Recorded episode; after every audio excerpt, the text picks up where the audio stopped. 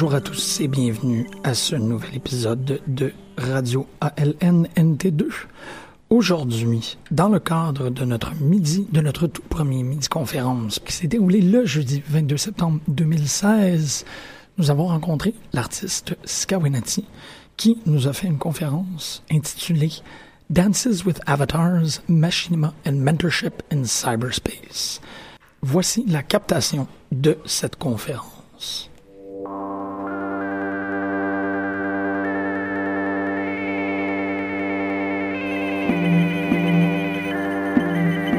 Alors bonjour tout le monde, Euh, je vais vous présenter euh, notre artiste pour euh, ce premier midi-conférence de la saison. Donc euh, nous avons un certain nombre de midi-conférences au laboratoire. Donc je vais vous présenter euh, qui a créé des œuvres qui s'attardent à l'histoire, au futur et au changement. Ces projets pionniers en hypermédia comprennent l'œuvre euh, Cyber Pow Pow de 97 à 2004, donc œuvre qui, s'étendait sur euh, une période de, 7 ans. Une galerie et un espace de clavardage en ligne, ligne excusez, l'œuvre euh, Imagining Indians in the 25th Century de 2001, dans laquelle l'internaute habille et découvre la vie d'une poupée de papier, de même que parmi les autres projets, Time Traveler de 2008 à 2013, œuvre multiplateforme qui inclut neuf machinima.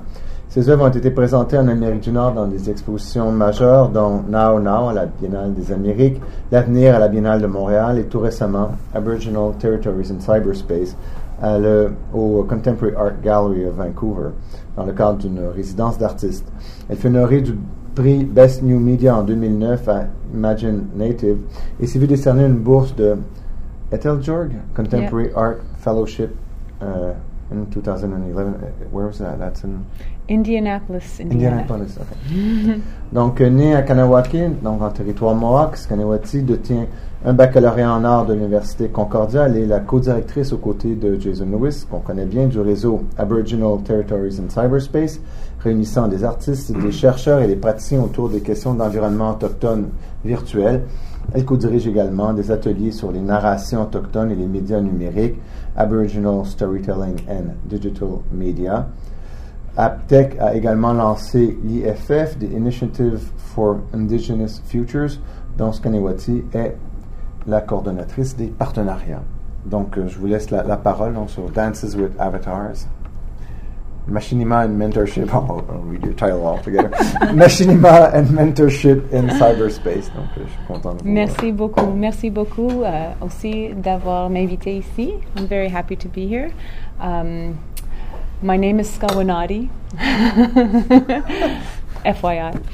And um, that's okay. I did it in the French way. Yeah, okay, fair enough. Actually, go uh, the most fami- the most usual mistake though is actually Skawanida, which I think is so hilarious too because it sounds like I say that's my twin, that's my twin, evil twin. Oh, yes, Um, that's oh yeah, right. I misspelled your name. I mispronounced your name. I'm, Yeah. so, I'm really sorry. It's okay. it happens. It happens. Um, so I thought. So I really decided. Um, I was invited here today to talk about my current interests, and so that's what I'm going to do. I'm going to tell you about a little bit uh, about what I've done. I'm not going to show you old work, except I will show you a little bit of Time Traveler TM, unless you've seen it. Have people here seen it? Everyone has. You haven't? No. So in that case, I'll show an excerpt. I wasn't going to show the whole thing anyway because the whole thing is pretty long. But I'll start at the beginning, otherwise, I go off track. But I just wanted to say about the title that I'm really not going to talk too much about mentorship after all, because I wanted to just talk about making. So, Aboriginal Territories in Cyberspace has been mentioned, and it is a research network. Uh, basically, you know, like you just said, uh, it, we are we exist to make sure that Native people are also part of cyberspace. I'll tell you more about that in a second too. And then the Initiative for Indigenous Futures. All right, I got to go backwards. So, what's cyberspace, first of all? What we consider cyberspace to be is this list, and plus, I think I could write plus X or question mark because all the new, the new things that are coming too. But it's that intan- those intangible, invisible, that's not really the right word, places where we now, we now hang out. We all, this, you all are very familiar with this.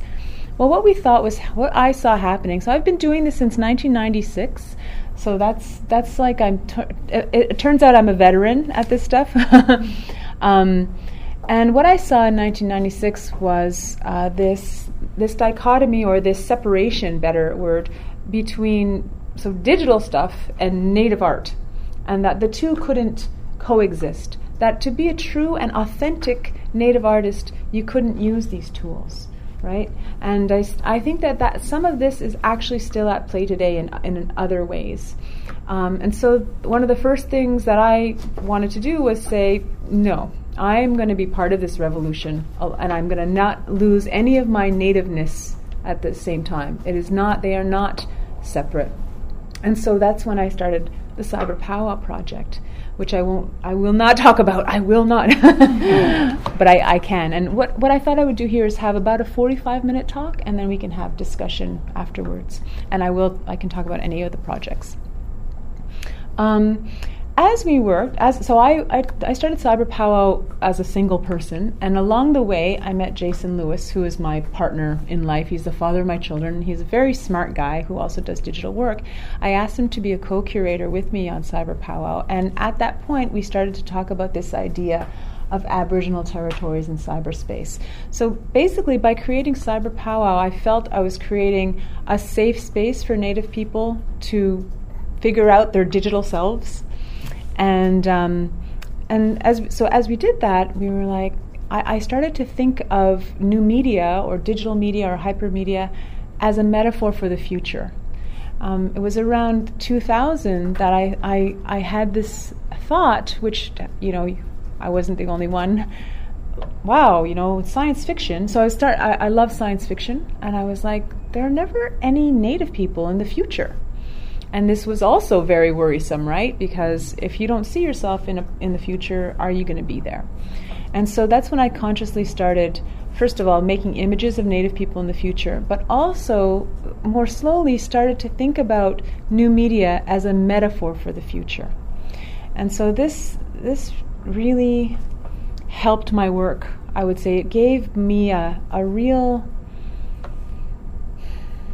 I, I, guess sense of purpose. I'm not sure if that's the right word, but it, I think that might be the right thing because it was like, first of all, I, I was pretty sure there was almost nobody else doing anything like that. No native people were, were doing that kind of thing. And it wasn't because I wanted to be novel or innovative, but it was just I felt there was a part of the discussion that was not happening that needed to happen. Um, so yeah, so let me keep going. So that's so those are that's what these two slides are. Trying to tell you a bit about AbTech and trying to tell you about a, a bit about if. And now I want to go on and try and. Tr- this is a brand new talk I've never done. so I'm not sure if it totally makes sense in, in a good order, but I'm hoping. So. So Skins has a number of pro- uh, sorry, AbTech has a number of projects, and Skins is one of them, also mentioned. It's our storytelling and digital media workshop. And I guess, and the reason I put this in here is I was going to talk about mentorship, and I was going to tell you how we work with youth. I was going to show you a machinima that I made, that I helped some youth make this summer, but I, I, I, I didn't want to. anymore. I just want to mention it and really talk about the new stuff, and hopefully that's of interest to you as well. But I do think it's important to keep this in this talk because, and here's me working with the youth. Look, that's before I was Argenté. um, I, I, what happened was we were going to be doing these workshops and we were getting prepared to do them. And we didn't know if they would be machinima workshops or video game workshops or what they would be. And i said you know perhaps you know maybe one of us should make one before we teach these youth how to do it. Because like we had never done that. We weren't even planning to do video games at all. And that's another story that i'll have to talk about after if you want to. But i had this i had this story written already about uh, after I made Imagining Indians in the 25th Century, which is all about a young woman in the future, well, who travels, sort of time travels. It's never explained how. I I had always wanted to have this male character, and I also, but he ended up not being in that piece, and so now I have this character. I have different events that he goes to, and I thought, why don't we make use this as the story for a machinima? Um, oh, also, I had I had been thinking, wondering, and looking for the right medium for this story of this of this man because the woman, I was presenting this piece. Does anyone here know Imagining Indians in the 25th Century?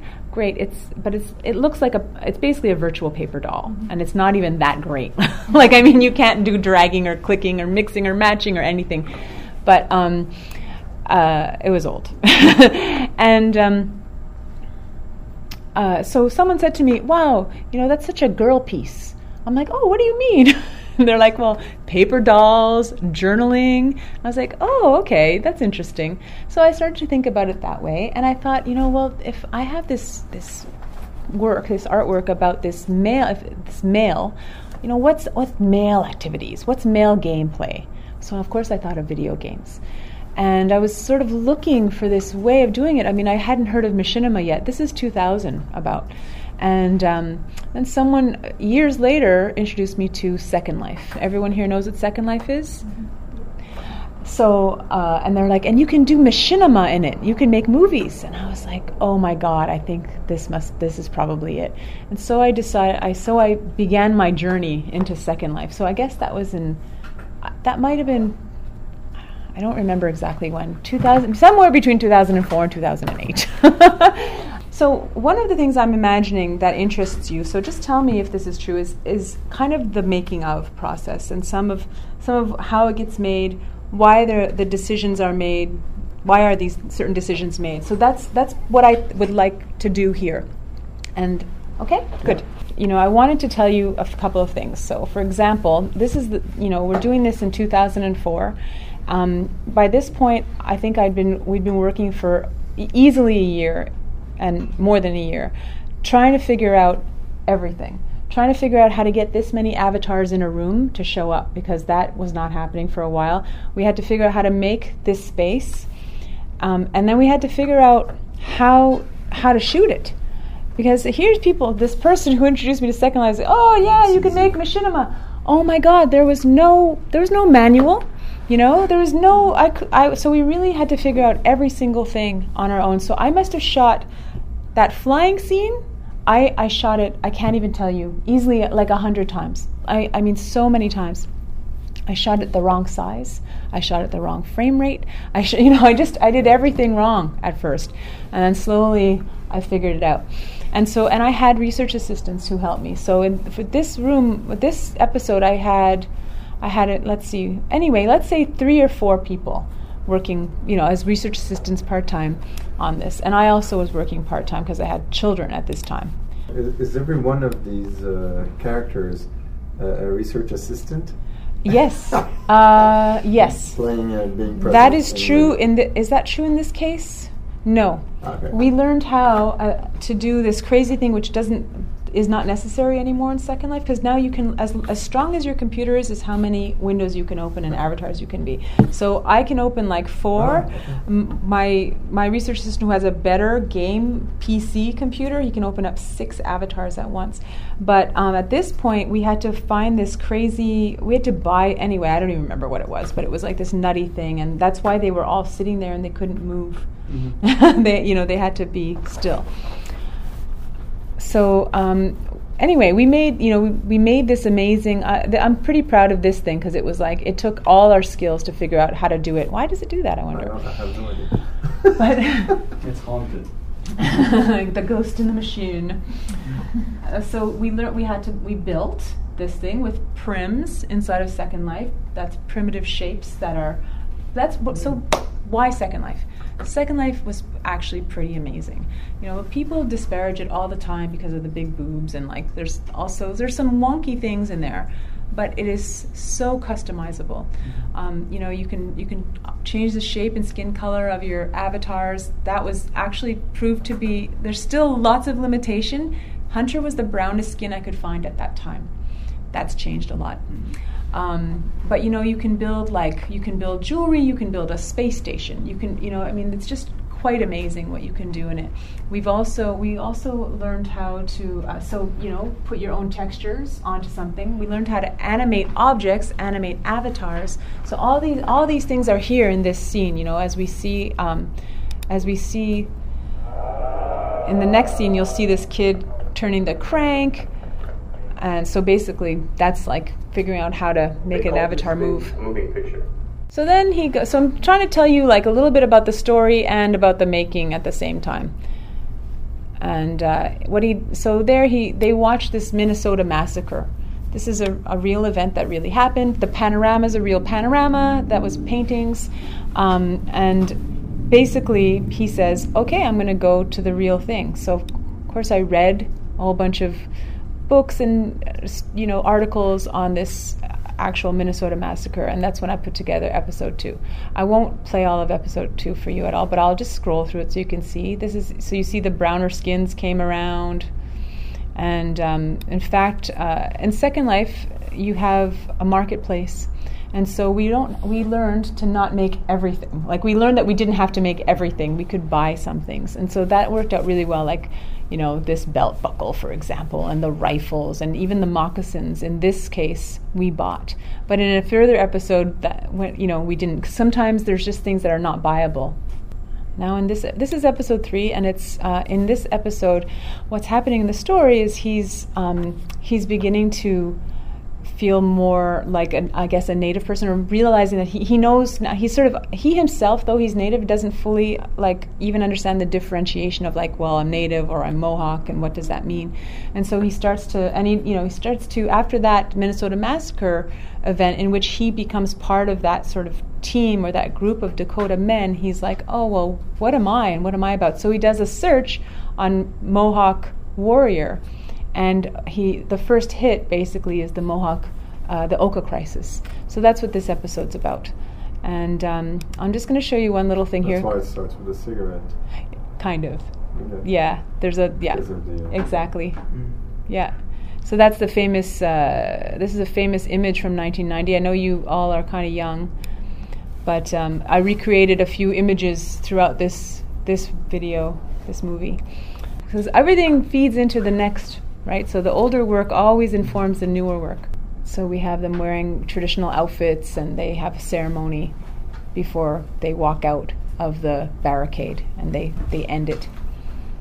And oh yeah, the other important thing is this little kid, uh, Karahkwenhawi. He meets her here, and in the next episode we start off with an adult young woman, and we learned soon, soon near the beginning of the episode that this is Karahkwenhawi grown up now. So this was an interesting part for me because I never intended to have this young girl become this big part of this movie at all, you know. But she actually, the the next three episodes are from her point of view. And so in this episode, what happens is kind of fun. She's here. This is okay. This is our crazy. So I have this one research assistant who I adore because she's crazy. So she's totally obsessive compulsive. We went to this church in Kahnawake. This is the church where I was baptized myself. And we recreated it completely. And she is the reason that that happened because I guess I'm just going to play this little bit for you. So you can see these loving You know shots. why? So she remembers him. So that's not supposed to happen. Okay, and then also he leaves behind a pair of glasses, which she puts on immediately and she loves them. They're so fun. And so that's that's how she you know she goes now she goes to Power of the Future. And in a way this is like the only episode that's truly well it's not the only one, but it's really in the future and trying to imagine. And in a way I, I so many of these episodes are based on some of the research I did for imagining Indians in the 25th century. So yeah, it's what this was very fun. And she, she yeah, so she's basically starts to follow him using his trail that are that of, of search words in the in the glasses. She goes to see Kateri Tekakwitha because do does everyone know here here know who that is? It's the first Mohawk person to become, or the first Native person in North America to become a saint. She just became a saint a couple of years ago. Actually, it was pretty lucky. I was always going to do that episode, and then uh, they were talking about the fact that she was going to become a saint. I'm like, oh my god, I'm going to finish it, and it's going to be like famous. But, you know. Anyways, I, I don't know if you're noticing how they're getting better, like how things are looking a lot nicer in each episode. This one, like, I'm so impressed by these. Um, gosh, why does that happen? doing that. anyway, loving the, loving the, the those are elk, basically elk skin curtains. Again, research. Ooh. You know, we went we went um, so this was actually just from a book, from reading from books. But then we also went to this fantastic uh, recreation of a longhouse that's in. Um, oh my God, where is it? Anyway, it's just not too far away from here. In uh, Ontario? or- It's still here in Quebec, but I Oh, can't okay. think of the name right now. No, no, it's it's it is going west towards Ontario. Anyway, if you really want it, I can find it for you. It's called the Droulers Site. It's an archaeological dig, Droulers Site, Okay.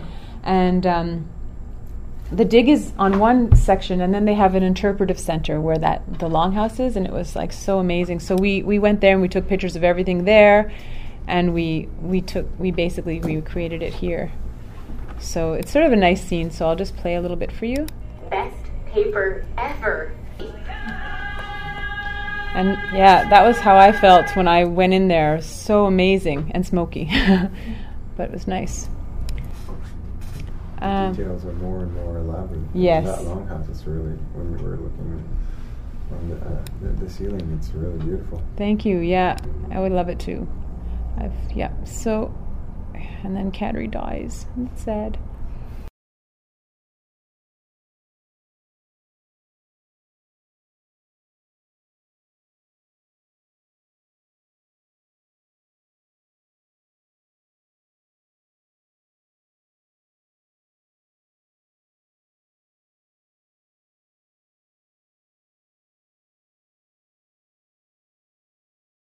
Episode six, I love also. Just play the very beginning because it's um, just to show you because I'm proud of the of the Never heard of him. we we transformed the entire island. So Second Life is built on island as an island, and it was completely transformed to Alcatraz Island. Was that pre-existing or? No, Alcatraz, little lady. That's my crazy right RA. After that, I- up to the main cell block. All women are on kitchen duty today. So not only so first of all, again, very wonderful. I, I got a grant, so I went to Alcatraz Island, took lots of pictures, which ended up being useless, which sucked. But anyway, and and brought that research assistant with me.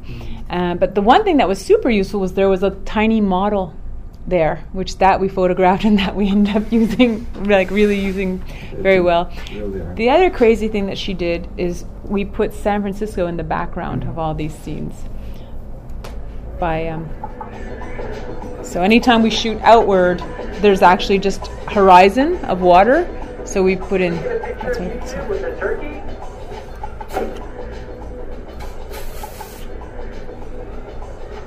and this is for me my shot because I went to the archives and like took pictures of the stuff, actual pieces of paper in the archives. There's San Francisco. Let's load it up, boys. Hi, how you doing? So of course this is all online, eh? So you can watch them all in the comfort of your own computer. Otherwise, I, I still, you know, I still enjoy it a lot. So I would, I could just sit here and watch it all. it's fun. But that's all of Alcatraz and that story of the occupation in 1969. Anyway, they meet, they fall in love instantly, and it's beautiful. and oh, this is a cute little scene here. So when they kiss, how it really this is you know they they're of course they're in a simulation. Full frontal avatar nudity. Jason was like, So, "Why? You really couldn't help yourself." And I'm So like, what's your plan for today? then you never see Indian naked Indians. Like it's important. Anyway, and then I got after that. There's nothing too too bad. All right. So then in this one, uh, then we went. Then we go to Mexico because I wanted to show.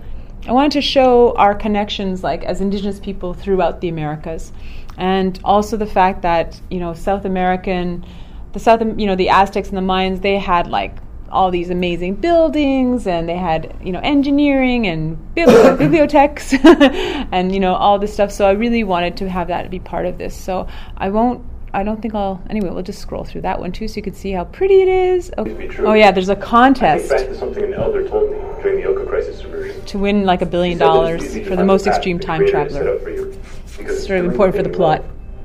Suddenly I know exactly what to do. so again the island was transformed completely Thanks. You look pretty spectacular yourself. I, you know, basically in the end, though he wins the contest, they become trillionaires, and she moves to the future, and that's the big, that's the big kind of decision that was that comes out of this.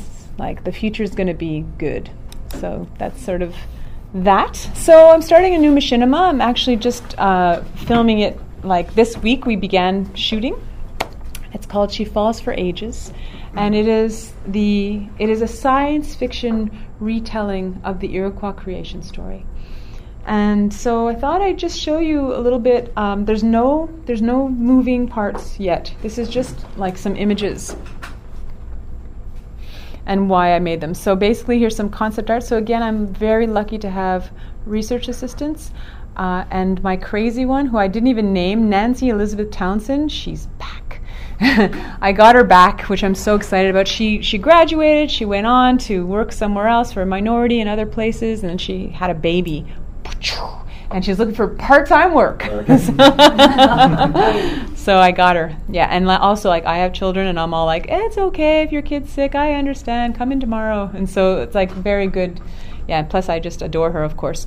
So um, just showing you a couple of things. So in the story, there's a few main things you need to know. There's a celestial tree. Like all Iroquois people know about this celestial tree. And so we, my big thing that I wanted to do was I wanted to imagine. Sorry, I, I'm sorry, new talk. I'm not sure how to say it first. It's going to be awful, this thing. All right. Basic story of, of, of uh, the Iroquois creation story is a pregnant woman falls through a hole in the sky and lands on Earth, which is at the time covered in water. Turtle comes up and she basically starts the new Earth there, and that's why it's called Turtle Island as you do research on, or as you learn more about the different versions of this story, one of the more popular ones is that she's pregnant and she goes, you know, the, there's, and where she lives in Skyworld, they have a celestial tree. And this tree has many varied fruit. And you can eat the fruit as much as you want, but you can't touch the roots. But she's pregnant and she has a craving. And so she decides that she's going to make a tea from the roots because I'm sure it'll be so delicious and it'll be so healthy for my baby. So she goes and she is going to get some roots, but she pulls out the root and she sees, instead of a black hole, starlight coming out. And so she tries to look, but she, she slips and she falls.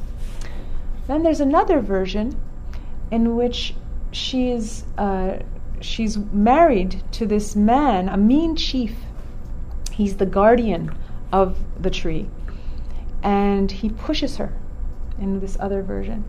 So I started thinking about a few. So there's lots of things that I was thinking about in making She Falls for Ages. So that was, you know, there was the the fact that Sky Woman is a woman. That the beginning, you know, the beginner, the origin of the human race is a woman, and so and I wanted to imagine who that woman would be and how would this woman get from one place to another like you know through this i mean not just through this hole but like i want basically i want to explore the uh, so there's people have seen that she's fallen by mistake. People have seen that she's been pushed.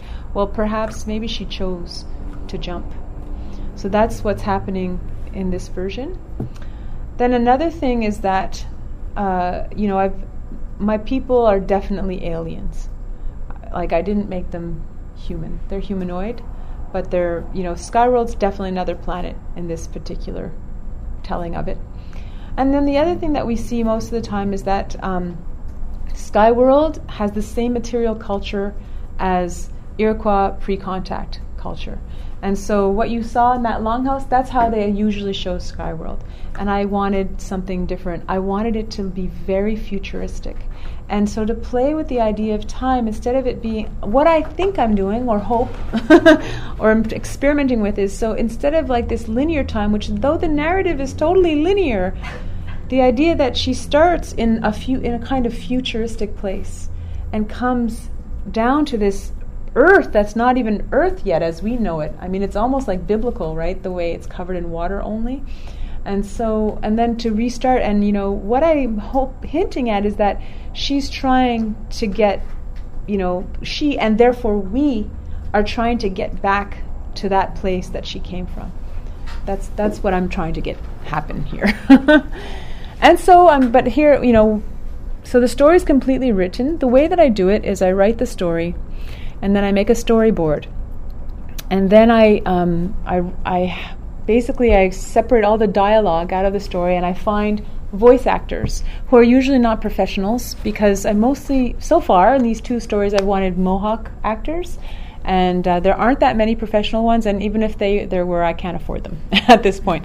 So and i you know i really i love that accent that they have and i also love the fact that like you know they know the stories. Like when we did the you know when we did the oka crisis episode it was it was really quite amazing to have those individuals who had had different relationships to that event happening and in this one, you know, they all know who Sky Woman is, and they all can say Ozitsa Gayu, her name. You know, so it's it's very, it's really nice. Uh, so this was the first one of this was the concept art that I was going to go with originally for the tree, and then we built it, and I didn't like it.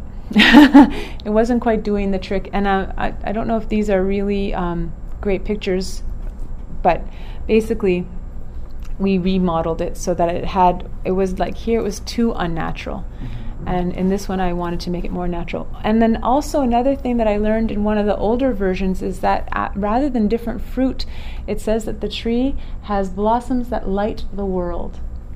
And so that's what we're we're doing here is that's what's happening here is the blossoms light up and not only that but i don't think i have a picture of the whole city yet. Uh, but there's a whole sort of town or village that they live in and you can see that the, the celestial trees in the in the middle and that there are roots going out and that they all connect to more trees all around that also light up. So that's how that's the light that they're getting and when you're they still it. using second life as yes. a, okay. So yes. Yeah. Yeah. I wasn't going to learn another medium. It was like you know and with nancy back i mean she remember you know she knows Yes. there's so many idiosyncrasies with this software.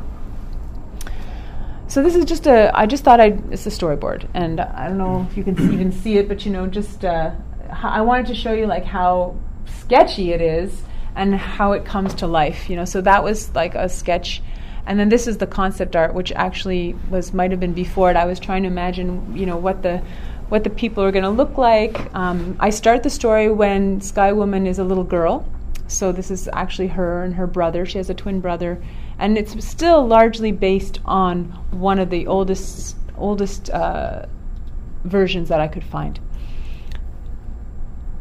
And then this is how it, it's going to look it is looking now. And this is we shot this this uh, scene yesterday and that's their their fabulous little little living area. And then this is uh, concept art for the costumes. And then the costumes came out. We also used another new software called marvelous designer which allows you to assign weights and properties to a digital a digital square so it becomes fabric that you actually drape on a model. So we would export the second life models to a marvelous designer drape the fabric on and you know paint in the weights and then re-import it. exactly. Okay. yeah and i mean so it was good and bad. I mean when you buy uh, modeled clothing in second life like you know you can have really cleaner lines. But there was you know but you don't can't make your own i mean you we couldn't make our own. Like that was we can make some things but it's just extremely long it takes a very long time to make it anyway i don't even know all the details so i can't share them all with you. But if you want to know i can try and i'll call up nancy or something. And then this is um, in the this so at the end what happens is that there's a ceremony of renewal also from the old book. And the tree is lifted from its roots and that's what creates the hole. And she jumps through it. And so we created an outfit for her. And so this is how it looks. And so she's pregnant. So we also wanted to really highlight that this is not the most amazing picture but uh, and so I wanted to um, tell you. Okay, good. Now we're back on track with time, I think. So, this is my avatar circa 2010. Um, if you recall, I want that they did a ceremony in episode three, which is the Oka Crisis episode.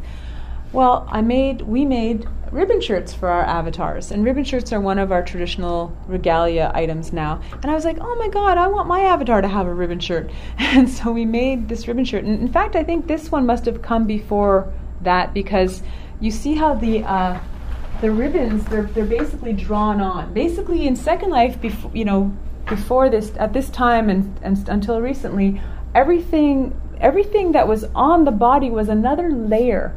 It was like painted on. Imagine like that the body is clay and that the whatever you see on it is painted on from both, you know, basically the lipstick and the shirts and everything, which is why everything looks so tight, which is why lots of people are so upset about Second Life and how how the clothing looks.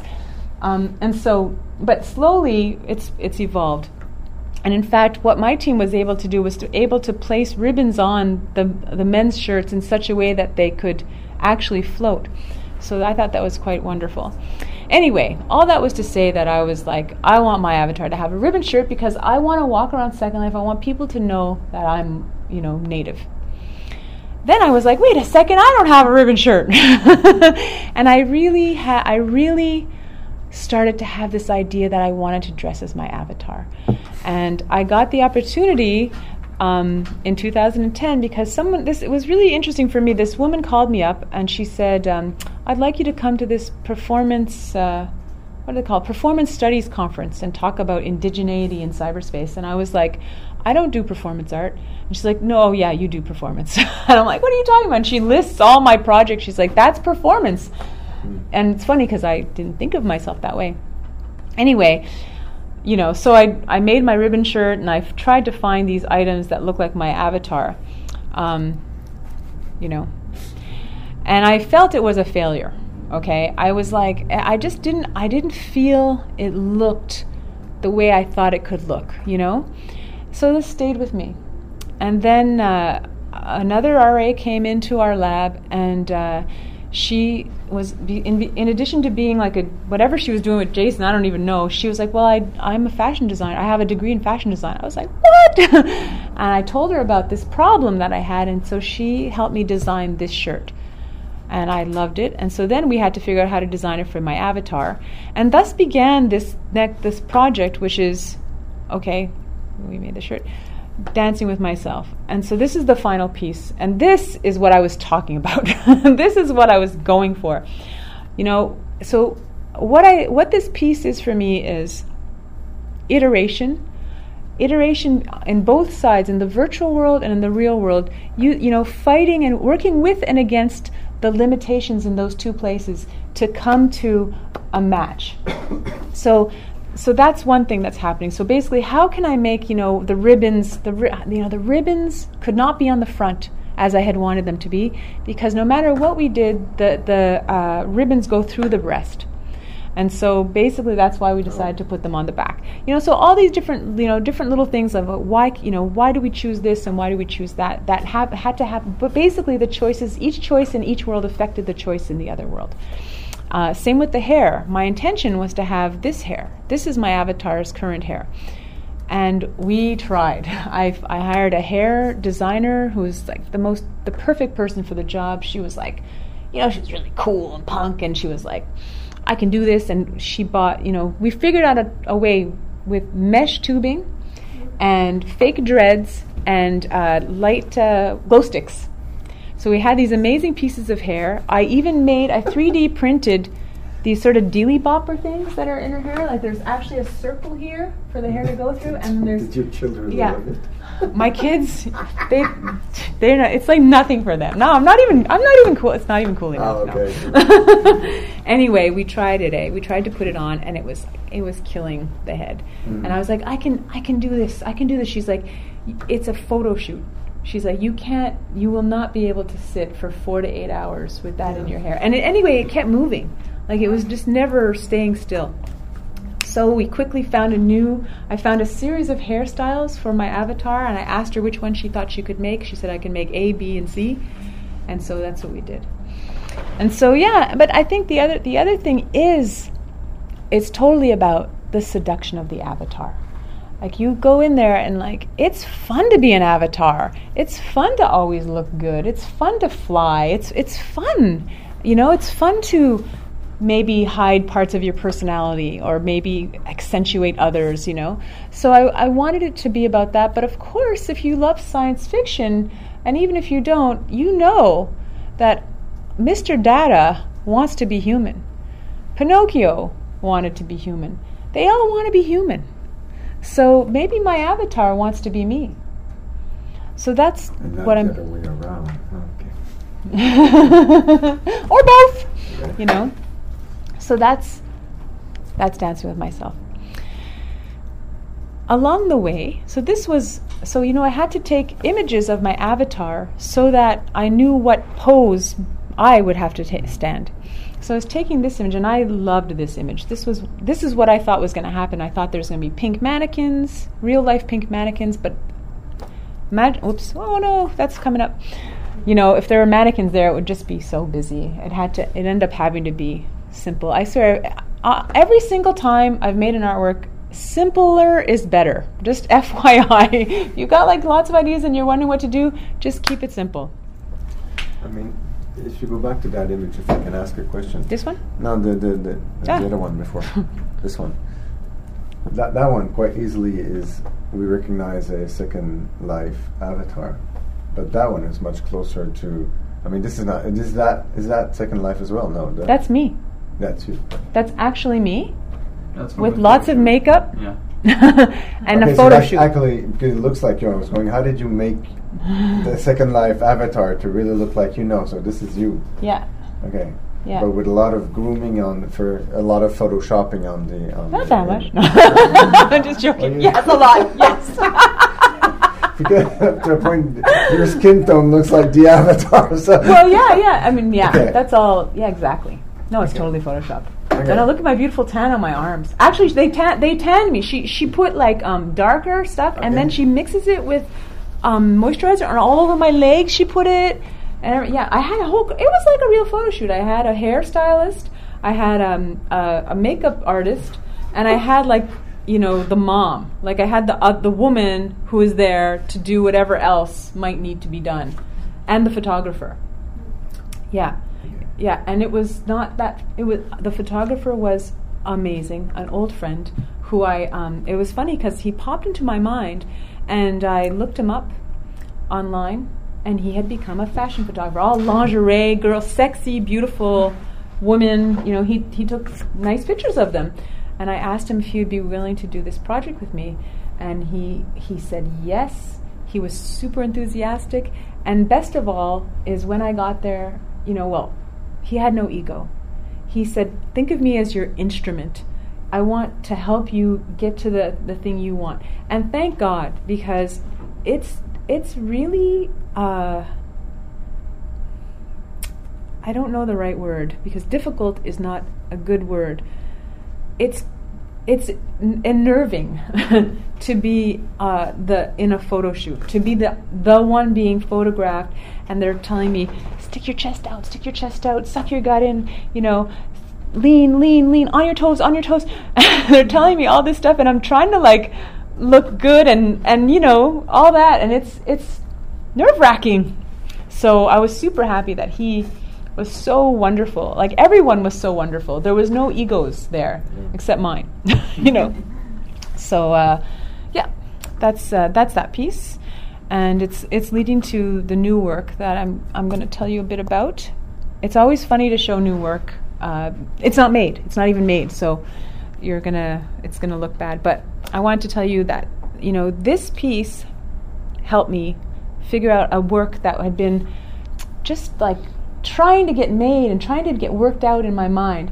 So in Iroquois culture, there's such a thing as a corn husk doll. Does, do people know what that is? It's a doll made out of corn husk, and um, I'll, I'll show you an image of one in a second.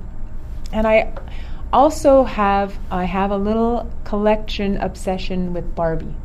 Okay, and I um I've been thinking for so long that these two dolls go together in some way. That perhaps one is the ancestor of the other. um, and so so that so that was just always there, and I couldn't figure out what the what the relation how I would show this relationship is more like it.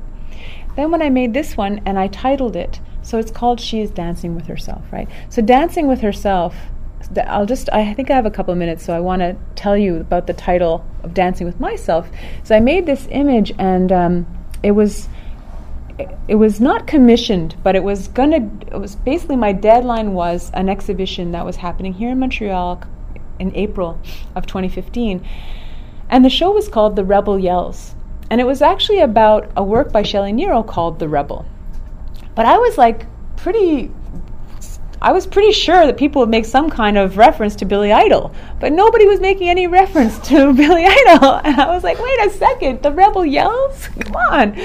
So um, I, I started to think about Billy Idol songs for the title. So, of course, the first one I thought of was Dancing with Myself. So I went and I looked at the Dancing with Myself video. Again, like, so this was one of my favorite videos as an, a teenager in the 80s, you know. And it was filled with zombies, uh, ventriloquist puppets. It, it basically had all of these human forms trying to be human. And so hmm. I really, I really thought that it was fitting to use that for this one because that's kind of what's going on here.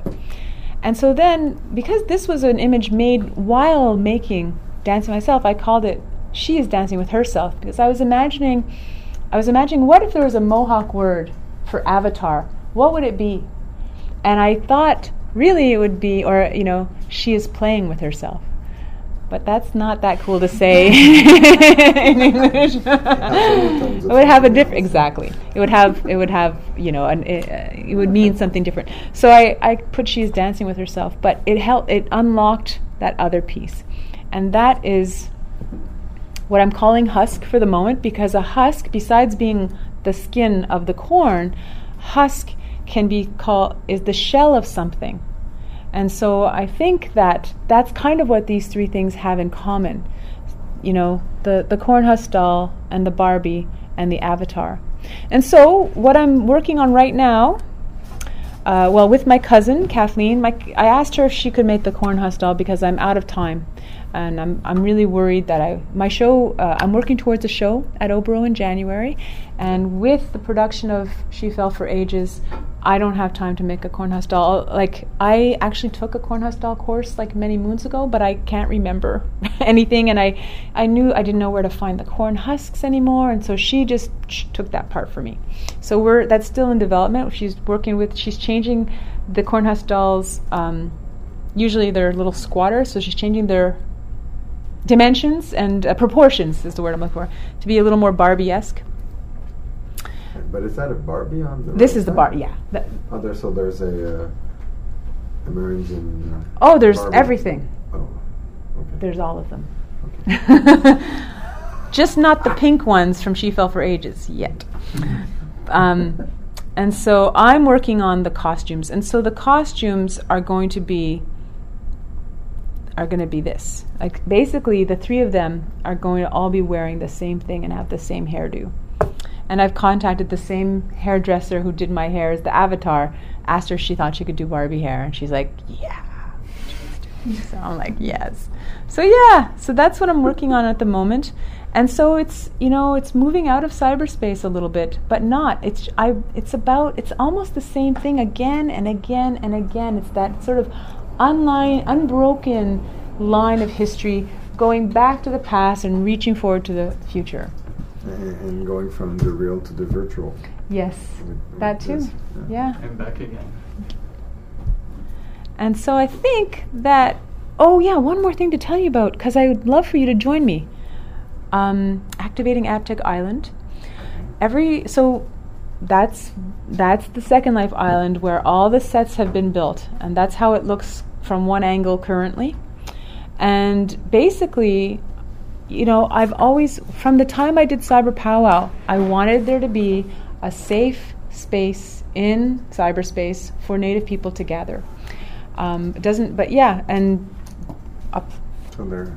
so that's what that's so basically every Friday I am there on my island. It is open to the public and people are invited to come in and to hang out, walk around, learn how to build if you want to, learn how to talk, learn how to fly, just you know, hang just see what it can be. I think it has such huge potential. But I just I, it's not I don't know. It's not people are not coming in droves. That's for sure, and that's been the case since since uh, the palace. Like people, yeah, I don't. I think it's a certain. I don't know what it is. I know I loved both. I spent all my all my free time in those virtual worlds, but uh, that's not how everyone feels. Yeah. So, but if you would like to join me, this is how this is uh, basically a blog post that explains how you can get to AbTeC Island. Come and play with me, please. Chat with me on uh, on Fridays. That's noon to two Eastern Standard Time. Okay, well, thank you very much uh, for this uh, quite interesting talk. Um, oh. oh.